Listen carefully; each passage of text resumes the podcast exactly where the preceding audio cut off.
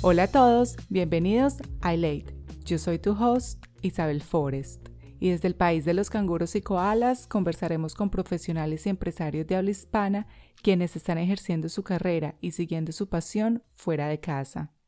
Mi intención es que encuentres en cada episodio consejos prácticos y útiles que te ayuden a acelerar tu carrera profesional y a tomar acción para que encuentres el trabajo de tus sueños o empieces ese proyecto que tanto tienes en mente. Si quieres aprender más, te invito a que visites mi página web ilay.co o sígueme en Instagram para que así no te pierdas ninguno de los episodios. Bienvenidos. Qué rico volver a estar aquí con ustedes después de esta semanita larguita que me tomé y el episodio de hoy es algo diferente. Este es un episodio que me prometí lo iba a hacer al momento de que los episodios de mi podcast fueran escuchados por más de 500 veces. Ya ha triplicado ese reto, así que aquí voy. Hoy, al momento de grabar este episodio y después de 10 semanas de estar al aire, les quiero compartir lo que aprendí durante las 10 semanas que me demoré en crear y lanzar Elate. A lo mejor algo de lo que aprendí te sirva en aquello que estás haciendo en estos momentos. Y si el formato de este episodio te gusta, me encantaría saber más de ti. Déjame tus comentarios en Apple Podcast si es por donde me estás escuchando o visítame en Instagram en elate.co, el cual se escribe W-E-L-A-T-E. y déjame tu comentario en los posts que tengo sobre este episodio, el cual es el número 10. La primera cosa que aprendí es que músculo que no se usa se atrofia. Bueno, eso yo ya lo sabía, pero me di cuenta que es así y me refiero al español. Es increíble lo mucho que se me ha olvidado. Sí, lo hablo con mi familia y amigos, pero la verdad es que tenemos un lenguaje muy rico en expresiones y palabras, y el saber usarlas es algo que siempre he admirado. Ahora me estoy dedicando a aprender español de nuevo, el español lindo, sin muletillas y alejado del spanglish que personalmente me aterra. La segunda cosa que aprendí es que tiempo sí lo hay. Si tú eres como yo, que trabajas en una oficina de 8 a 5 de la tarde y quieres empezar algo nuevo, pues te preguntarás de dónde voy a sacar el tiempo si ya trabajo tiempo completo. Pero en mi caso yo me di cuenta de que sí hay tiempo. ¿Y cómo lo encontré? Muy fácil. Empecé a levantarme más temprano, para lo cual fue primordial dejar de ver tanto Netflix y acostarme más temprano. Suena súper obvio. Bueno, también dejé de revisar redes sociales en la mañana me di cuenta que el mundo no se va a acabar si tú no ves tu perfil de Instagram a primera hora del día y si algo es muy importante, pues ten la certeza que te llamarán por teléfono. Empecé a hacer horarios para todo, de 5 a 30, AM a 7 y 30 AM trabajaba en mi podcast, lo cual incluye una página web. Luego de 7 y 30 de la mañana a 8 y 30 era tiempo para mí, para bañarme, desayunar. Y de 8 y 30 y media a 5 pm me dediqué a mi trabajo de día, el cual lo empecé a hacer más eficientemente porque sabía que no tenía tiempo para perder. La tercera cosa que aprendí es que la productividad se alcanza cuando tú eres la prioridad. Ligado al punto anterior, me puse yo primero, lo que quería yo antes de lo que quería el mundo de mí. Las primeras horas de la mañana es cuando tienes la mente más atenta y más creativa, así que dejé de hacer cosas en mis horas de oro que no aportaran valor a mi podcast, como mirar redes sociales, responder correos personales y todo aquello que hacemos y nos cansa y nos da la excusa perfecta para la procrastinación y el decir eso lo hago después. La cuarta cosa que aprendí es el poder de planear. Y aquí es cuando no puedo vivir sin un lápiz y un papel. Todo lo escribo, lo planeo y empecé a planear lo más sencillo, lo que antes hacía sin pensarlo, pero que es lo más fácil de dejar de hacer, como el desayuno, ir al gimnasio y las salidas con las amigas y los amigos. Desde una semana antes ya sabía qué días iba a ir al gimnasio, a qué horas y a qué clase, qué iba a desayunar y cuándo iba a tener tiempo de ocio en el que literalmente no iba a hacer nada.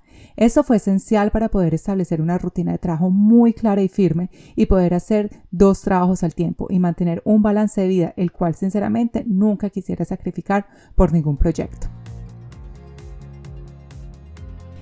La quinta cosa que aprendí es no depender de nadie, ni de los que más te aman. Y este numeral va dedicado a mi esposo. Y aquí me repito, paciencia Isabel, paciencia.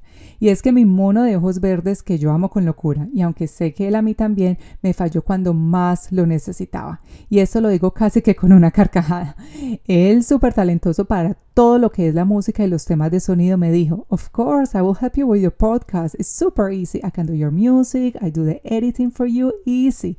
Y yo pensé, esto es una señal, me puedo dedicar solo a lo que me gusta, a entrevistar gente y el mercadeo y no me tengo que dedicar a la parte técnica. Mentiras. A la hora del té, él no entiende sino cinco palabras en español, así que la edición de las entrevistas quedó descartada. Con relación a los programas de edición, la edición de un archivo de voz es tan, pero tan simple para un músico como él que al hacerlo con los programas tan avanzados que él usa, en vez de facilitar el proceso, todo se volvió más complejo. Pues yo tenía muy claro que no quería enfocarme a aprender algo tan técnico. Y para acabar de ajustar, la música que él me prometió original para el podcast le tomó demasiados intentos. Pues claro, él hace otro tipo de melodías y por lo general son rock. Así que ajustar el tempo para la velocidad de mi voz fue todo un reto para él. Al final me hizo tres canciones borradores y después de todo un día de edición con mi dirección, logramos rescatar las canciones y es la música que escuchas hoy en Elate. ¿Qué aprendí? Que en Google definitivamente sí tienes casi todas las respuestas y aunque el saber delegar es muy importante, hay veces uno tiene que desarrollar ciertas habilidades para lograr avanzar en eso que tanto queremos hacer. El sexto numeral es la importancia de tener un mentor. Aunque Google es increíble, el tener un mentor es mucho mejor. Cuando empecé a planear mi podcast, tuve la oportunidad de atender un webinar dedicado por una persona que ya estaba recorriendo el camino que yo quería empezar. Ella tiene un podcast muy exitoso en Australia y ha sido número uno en Apple Podcast. Después del webinar tuve la oportunidad de comprar una guía que ella estaba vendiendo de todo lo que tenía que tener en cuenta para la creación de mi propio podcast. Esto hizo que no tuviera que gastar horas y horas entre pruebas de ensayo y error, sino que por el contrario, con su programa personalizado y ayuda, pude adelantar esa curva de aprendizaje que de lo contrario creo me hubiera tomado mucho más tiempo. La séptima cosa que aprendí es saber pedir ayuda y aceptar las observaciones de los demás. Creo que muchos le tenemos miedo a pedir ayuda y recibir críticas de los demás. Para mí, eso es algo que aunque nunca me ha molestado, pues siempre he sido capaz de recibir retroalimentación de otros sin tomármelo personal. Cuando empecé con este proyecto aprendí aún más lo importante que es pedir ayuda de las personas que ya han hecho lo que tú quieres hacer o pedirles su opinión. Esta opinión te puede servir para dos cosas. La primera es para mejorar el producto o servicio que estás creando y la segunda es para reafirmar que lo que estás haciendo si es en realidad algo que quieres hacer o a lo que le quieres poner esfuerzo y la dedicación que se merecen. El saber pedir ayuda y escuchar lo que otros te dicen sobre el tema que tú estás aprendiendo es de cierta forma, en mi opinión, quitarle la magia a esa ilusión e identificar la realidad de la situación a la que te vas a enfrentar. El octavo punto suena un poquito cliché, pero no todo lo caro es bueno y no todo lo que brilla es oro. El programa de edición que me recomendó el mentor solo está disponible para Apple y el computador Apple que tenemos en mi casa es un computador fijo, no un portátil.